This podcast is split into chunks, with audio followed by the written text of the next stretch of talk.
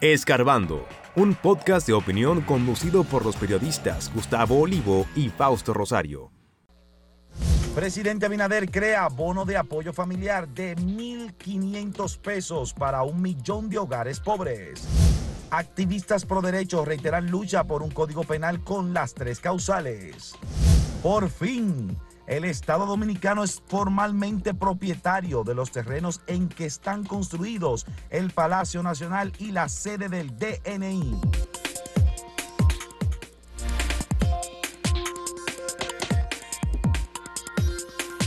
Pocas veces hemos visto un gobierno tan empeñado como estamos viendo que lo está haciendo el gobierno del presidente Luis Abinader en atender las demandas y necesidades de la población sobre todo disponiendo del último centavo de los recursos hasta donde puedan llegar para atender las necesidades y urgencias de la gente. Uno supone que esto es, bueno, pues un deseo del gobierno de cumplir con su programa, pero al mismo tiempo hay de fondo también un tema de carácter político. Este gobierno tiene una presión muy fuerte por los aumentos de precio, la inflación a nivel internacional y el efecto imposible de revertir que tienen eh, los, esta guerra en Ucrania más la pospandemia como se ha manejado en la economía global que tiene un efecto sobre todo en Estados Unidos pero que eso se refleja muy fuertemente en la economía de República Dominicana. Y por tanto el gobierno, el presidente de la República, cuando lo hemos oído hablar de qué es lo que está haciendo el gobierno con los recursos de que dispone, el presidente dice, bueno, el dinero rinde. Y el dinero rinde porque se está utilizando eficientemente, no se lo están robando, no hay una corrupción institucionalizada para arrasar con todo. Y estamos viendo y vemos que el presidente de la República todas las semanas está yendo los fines de semana a una provincia, a un lugar, a un pueblo, a un municipio, en la Romana, donde estuvo el fin de semana, anunció inversión por 2.700 millones de pesos. Y ahora acaba de anunciar un, fondo especial de 1.500 pesos para un millón de familias para aliviar el efecto Familia muy pobre, que está en el rango de las personas más pobres. De la inflación. Y, y esto es normal que ocurra. Cuando vemos la combinación que hay entre lo que está haciendo el gobierno para compensar a las familias más necesitadas y más pobres con relación a lo que está haciendo la autoridad del Banco Central o la Junta Monetaria en términos de manejo de política financiera o, eh, el aumento de eh, la tasa de política monetaria, bueno, pues estamos viendo que por un lado sube el costo del dinero, porque la gente si recurre a los bancos, si recurre a las instituciones financieras, sabe que va a tener tasas de interés mucho más altas. Porque el gobierno lo que está haciendo es recogiendo los fondos, el dinero, la masa monetaria, como se llama técnicamente, para evitar que el efecto de la inflación sea más intenso o sea más que poderoso. por suerte para nosotros el dólar no ha estado bien y entonces el precio, el peso se ha apreciado que eso también de alguna manera evita que sea más duro el efecto de la inflación. Dicen que es un fenómeno muy raro el hecho de que el peso se esté apreciando al mismo tiempo que se aprecia el rubro, que es la moneda rusa. Sí, bueno, hay una situación en el mundo en que las monedas duras, divisas eh, de, las potencias occidentales, el dólar, la propia libra esterlina del Reino Unido y el euro, no han estado bien, han estado perdiendo valor o por lo menos no han estado subiendo. Todo eso son factores, pero hay que recordar algo, eso es lo que quiero precisar. Cuando hubo el cierre mundial de las economías debido a la pandemia, la mayoría de los expertos, organismos internacionales, los think tanks de eh, fundaciones importantes, de grupos y de universidades advertían que la crisis sería peor incluso que el crack de 1929 y ni qué decir mucho peor que la crisis financiera de 2007, 2008, eh, y que los efectos no se iban a ver de inmediato. La gente suele olvidar rápido, pero decían, eso no va, ustedes verán, parecerá, decían algunos, que la crisis ha pasado.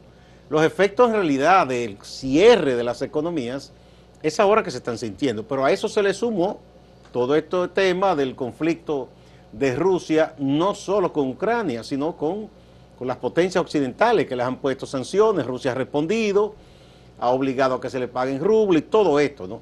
Entonces, ¿cuáles han sido las recomendaciones, incluso de organismos tan duros, eh, cuando impone medidas como el fondo? Ha dicho, no, los gobiernos tienen que continuar subsidiando a la gente de menos poder económico y también ayudando, abriendo posibilidades a que las empresas no cierren, a que los trabajos no se pierdan. Entonces eso es lo que ha sido recomendado y eso es un poco lo que el gobierno el gobierno dominicano, como otros gobiernos, han estado tratando de hacer. aliviar a los más pobres y eh, crear condiciones para que se creen o se mantengan empresas medianas y grandes que generan empleos. Porque lo peor en esta circunstancia eh, para una persona que vive de su empleo es perder su empleo. Y eso hay que entender, lo que mucha gente obtusa y dice, pero ¿por qué se le tiene que ayudar a un empresario? no es por el empresario, es por los trabajadores. Bueno, y lo que hemos visto es que aquí se ha mantenido estabilidad en el empleo, hemos visto una coincidencia que el flanco, digamos, preferido por los partidos de oposición para atacar al gobierno y para decir que ellos están camino a retornar al poder o para decir como ha dicho Leonel Fernández, que el gobierno le ha puesto una alfombra roja para que él llegue al Palacio Nacional. Cuidado si se la ala eh, después. no, es, resbala. es precisamente... Cuando él esté caminando, si se la Por, por atacando el tema de la inflación, que es un fenómeno global. Eso es un oportunismo político. Y, resulta Porque él sabe bien que eso no es una cosa que la quiere ningún presidente, ni es una cosa que tiene origen local. Él lo sabe muy bien, porque no Entonces, es tonto. Eh, la inflación no tiene el origen local, como tú dices. Ciertamente el gobierno está haciendo un gran esfuerzo mucho sacrificio porque además la otra cuestión es que el gobierno ha tenido que asumir los aumentos en los precios internacionales del barril de petróleo que se reflejan en los precios locales de los combustibles. En vez de transferirlo, el gobierno lo que ha hecho es asumir el costo de esos aumentos. Bueno, esa contención entre el año pasado y este ya va cerca de los 40 mil millones de pesos. Eh, aguantar esos precios para que no sea peor, porque no es simplemente el transporte ni el vehículo de cada quien, es que eso va a incidir en toda la economía.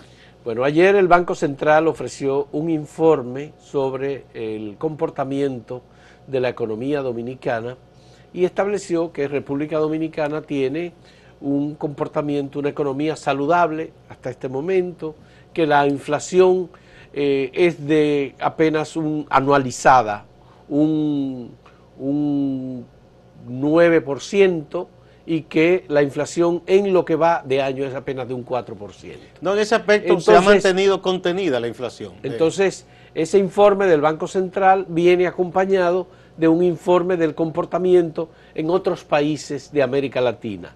Nuestros países, digamos, más parecidos, y ahí nos encontramos en un promedio en el que la economía dominicana está entre los tres, cuatro países que menor efecto ha tenido el efecto inflacionario en general, post-pandémico y post-guerra de Ucrania, eh, en relación eh, con lo que ha ocurrido en economías como la norteamericana. De manera que este, este nuevo eh, auxilio se inscribe en esas recomendaciones de en esta época de crisis a la gente más pobre, darle una ayuda hasta que pase todo esto, porque esto tiene un momento que normalizarse. lo que pasa es que no se sabe cuándo se va a normalizar, porque esa situación internacional no se controla en República Dominicana. Ahí está el gráfico, vamos a ponerlo el gráfico de eh, la inflación interanual, que en República Dominicana está en un 9.48%, y la inflación acumulada a este año, a junio, los primeros seis meses del año es de un 4.96%.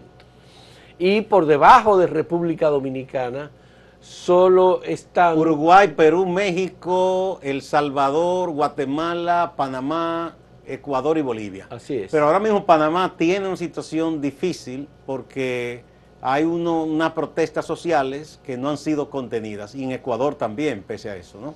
Ya. Y como vemos, la situación en Argentina es la más grave porque eh, la Argentina ha, tenido que subir, hacer un aumento de su tasa de política monetaria de unos 1.400 puntos, cuando República Dominicana, por ejemplo, solamente ha aumentado, para evitar la inflación, 425 puntos. Pero también Brasil, Chile. Bueno, el caso de Brasil, sí, eh, Brasil 1.125 puntos, Chile 925 puntos, Paraguay, 700, Colombia. Colombia 575, igual que Perú, Uruguay 525, Costa Rica 475, República Dominicana 425, México 350, Nicaragua 100 y Guatemala 50. Esa estabilidad, no solo la estabilidad, sino que por eso hay que hacer cosas eh, para constantemente dinamizar la economía, porque no puede simplemente un gobierno cruzarse de brazos y estamos estables, bien, no, Pero hay, que continuar haciendo cosas. Y hay factores externos importantes para la República Dominicana. Las remesas, por ejemplo, es un factor importante que también depende mucho de la economía de Estados Unidos. El sector turístico es otro factor importante que tiene mucho que ver con el contexto internacional y se ha ido comportando muy eficientemente en lo que va de año. Igualmente, el sector zona franca, las exportaciones, es un sector que ha seguido creciendo y que tiene un excelente comportamiento en lo que va de año. Bien, vamos... Esos tres sectores son sumamente valiosos. Vamos a una pausa y a ver el tema que hemos puesto para que ustedes den su opinión. Le estamos preguntando respecto a la supuesta experta mexicana, que es una senadora, que vino a República Dominicana y que el equipo de Jean Alain Rodríguez le pagó dos millones de dólares por una supuesta asesoría. ¿Qué ustedes piensan que debe diligenciar las autoridades dominicanas? ¿Que la extraditen desde México hacia acá? ¿O solicitarle que hable y diga todo lo que sabe respecto a lo que hizo en esa administración de Jean Alain Rodríguez? Vamos a ver qué ustedes opinan.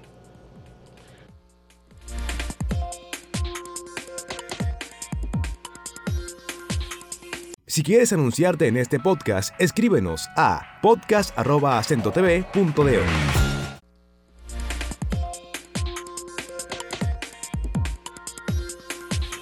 De esas cosas curiosas que ocurren en República Dominicana, eh, el gobierno anunció que ya se formalizó todo y que ya legalmente y de manera formal los terrenos en que está ubicado el Palacio Nacional de la Presidencia de República Dominicana igual donde está la sede del Departamento Dirección Nacional de Investigaciones, DNI, ya son terrenos que formalmente están en el patrimonio del Estado.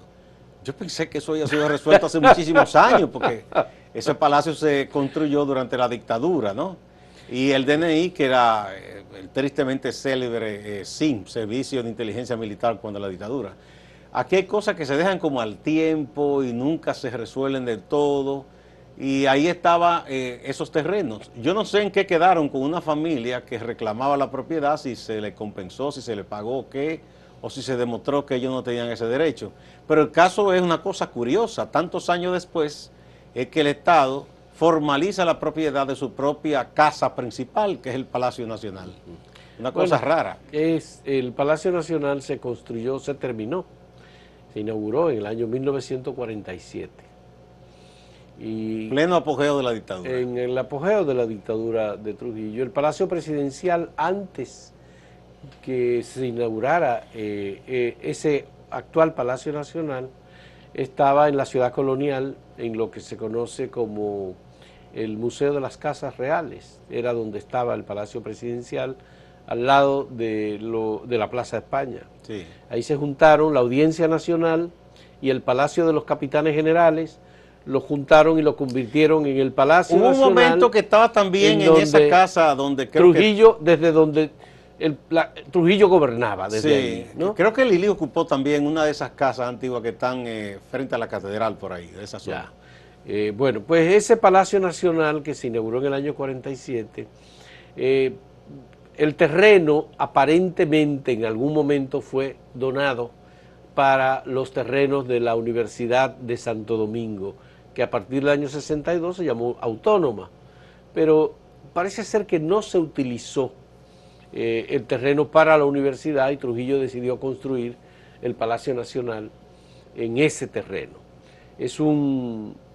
un ¿Pero y qué fue? ¿Él no le pagó a los que eran dueños? ¿Cómo es la cosa? No, no sé cómo fue, pero finalmente se ha descubierto que no hay ningún compromiso de pago con Sí, nadie. porque había una familia que decía que era No, claro, sí hubo compromiso con quienes, creo que el arquitecto de Alexandro, que fue el que diseñó, el Palacio sí. Nacional. Ujú. Guido de eh, Alessandro no se, Lombardi. No se, no se cumplió o esa familia parece ser que cayó en una situación en desgracia en algún momento y quedó algún tipo de compromiso con ellos. Bien. Incluso creo que los propios planos del Palacio Nacional en algún momento desaparecieron.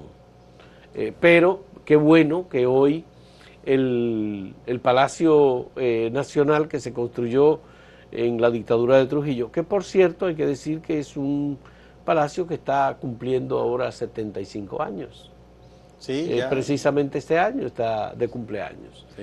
Eh, ya es una propiedad pública. Es lamentable que no se haya hecho el saneamiento para la casa de gobierno, porque eh, se supone que esos terrenos, bueno, hay que decir, en la intervención militar de los Estados Unidos del año 1916, allí había una pequeña montaña, una pequeña, un elevado, en realidad, era un terreno montañoso, y en ese lugar se estableció eh, la casa desde donde los norteamericanos estaban gobernando el país en medio de la intervención. Sí, porque eso tiene cierta visión estratégica, como en antigüedad, que se colocaban los fuertes y los castillos en un alto, un En un poco alto, para vigilar sí, cualquiera, claro, ¿verdad? claro.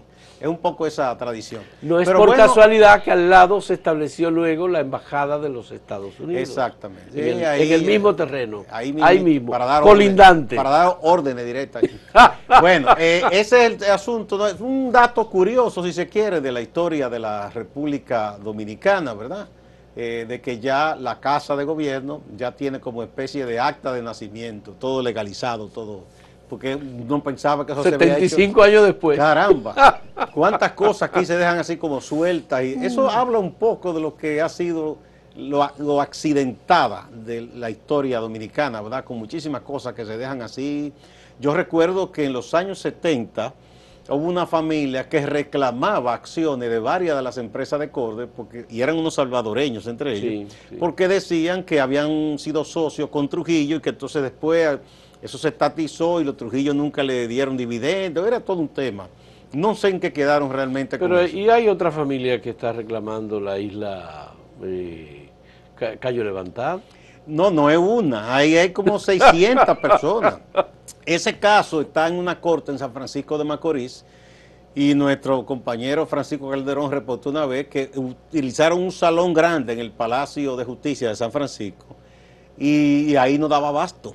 Y la cantidad de fiscales y jueces, porque es un tema que viene, también tiene que ver desde antes de la intervención norteamericana. Ya, bueno, pues de ahí mismo nos surge la locura del abogado este que ya está detenido de eh, hacer involucrar a la familia Rosario para reclamar disque No, porque ese ya- una eh, propiedad eh, de eh, los terrenos donde está la mina de No, no, oro. porque esa es una estafa pura y dura. Aquello tiene cierto asidero histórico de gente que se le despojó un terreno y se le adjudicó la- el Cayo Levantado y que después los estafaron. Mira, muy parecido a lo de la familia Rosario es la película cubana que se llama El cuerno de la abundancia. Ah, sí, de un supuesto barco y una gente Los que esperaba- que la familia Espiñeira. Por cierto, aquí hay Espiñeira en República Dominicana. Sí. Eh, pero en Cuba, eh, obviamente que, aunque es de algún modo, es una comedia, pero resulta eh, muy parecido al caso de la estafa. Es que siempre la- le han vendido a las Rosario. personas sueños de que con un golpe de suerte aparecerá una herencia de un tío, un abuelo, de una que sé yo qué, de un noble y que le van a dar un dinero. Y hay gente que se deja estafar con esas cosas. Una botija, Gustavo, tú sabes que antes se hablaba de No, botija. que eso fue, sí, que la gente escondía el dinero en moneda, sobre todo, ¿no?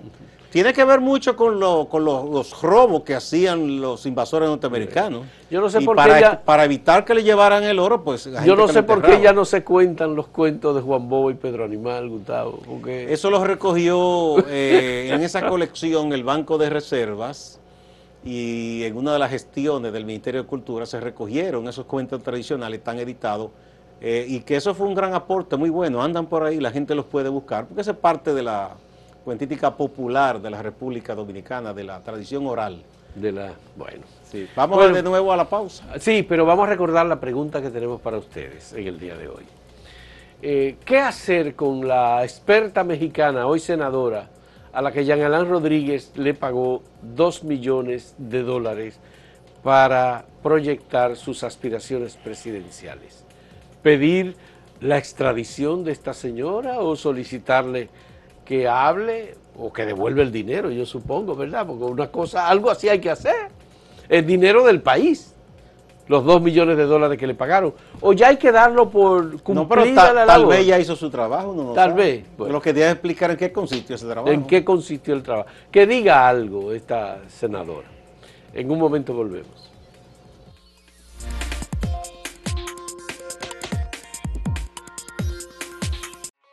Síguenos en redes sociales, arroba acento diario y arroba acento TV.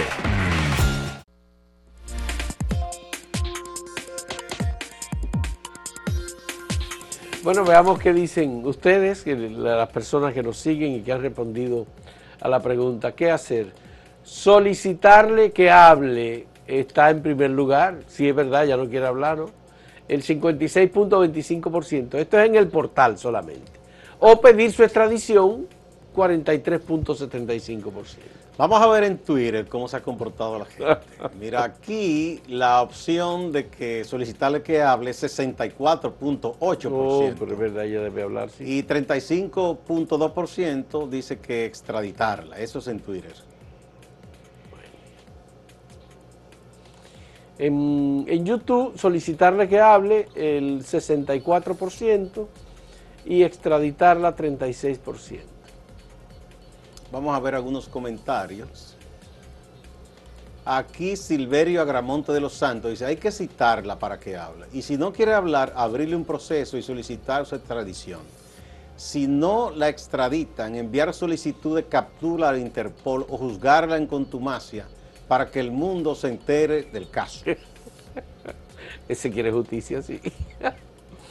El TIMAC le dice, solicitar toda la información que se necesite para condenar al bandolero a 30 años de prisión. ¿Quién será el bandolero? Yo, yo sospecho. Aquí dice Emelindo Mota Benítez, en un mundo ideal sería extraditarla y que le devolviera ese dinero que es del pueblo, pero eso no pasará. Cruz Taveras dice, solicitud para que declare en la Procuraduría General de la eh, Justicia Independiente Dominicana. Y doña Miriam Germán, a Jenny Berenice y a Wilson Camacho. A Mauri Mendoza Fría dice, el Ministerio Público debe ser citarla. lo que debe hacer es citarla, hacer negociaciones con ella para que vuelva el del dinero y testifique en contra de Jean Alain Rodríguez para que ella no sea sometida a la justicia. Los medios de comunicación le están pidiendo a ella que hable en México y no ha querido responder nada. No responde el teléfono, no responde WhatsApp, no responde correos electrónicos, nada. Está muda, ciega y sorda la señora esta. Bueno. pues vamos a pasar con Máximo Laureano, nuestro compañero en Santiago. Gracias por la compañía. Adelante, Máximo. Gracias, saludos. Las autoridades del Ministerio de Salud Pública han iniciado operativos en Santiago para eliminar los criaderos de mosquitos. Llaman la atención de la población sobre esta enfermedad. Según los registros, según los detalles de los médicos del Ministerio de Salud Pública, esta es la provincia con la situación más alarmante.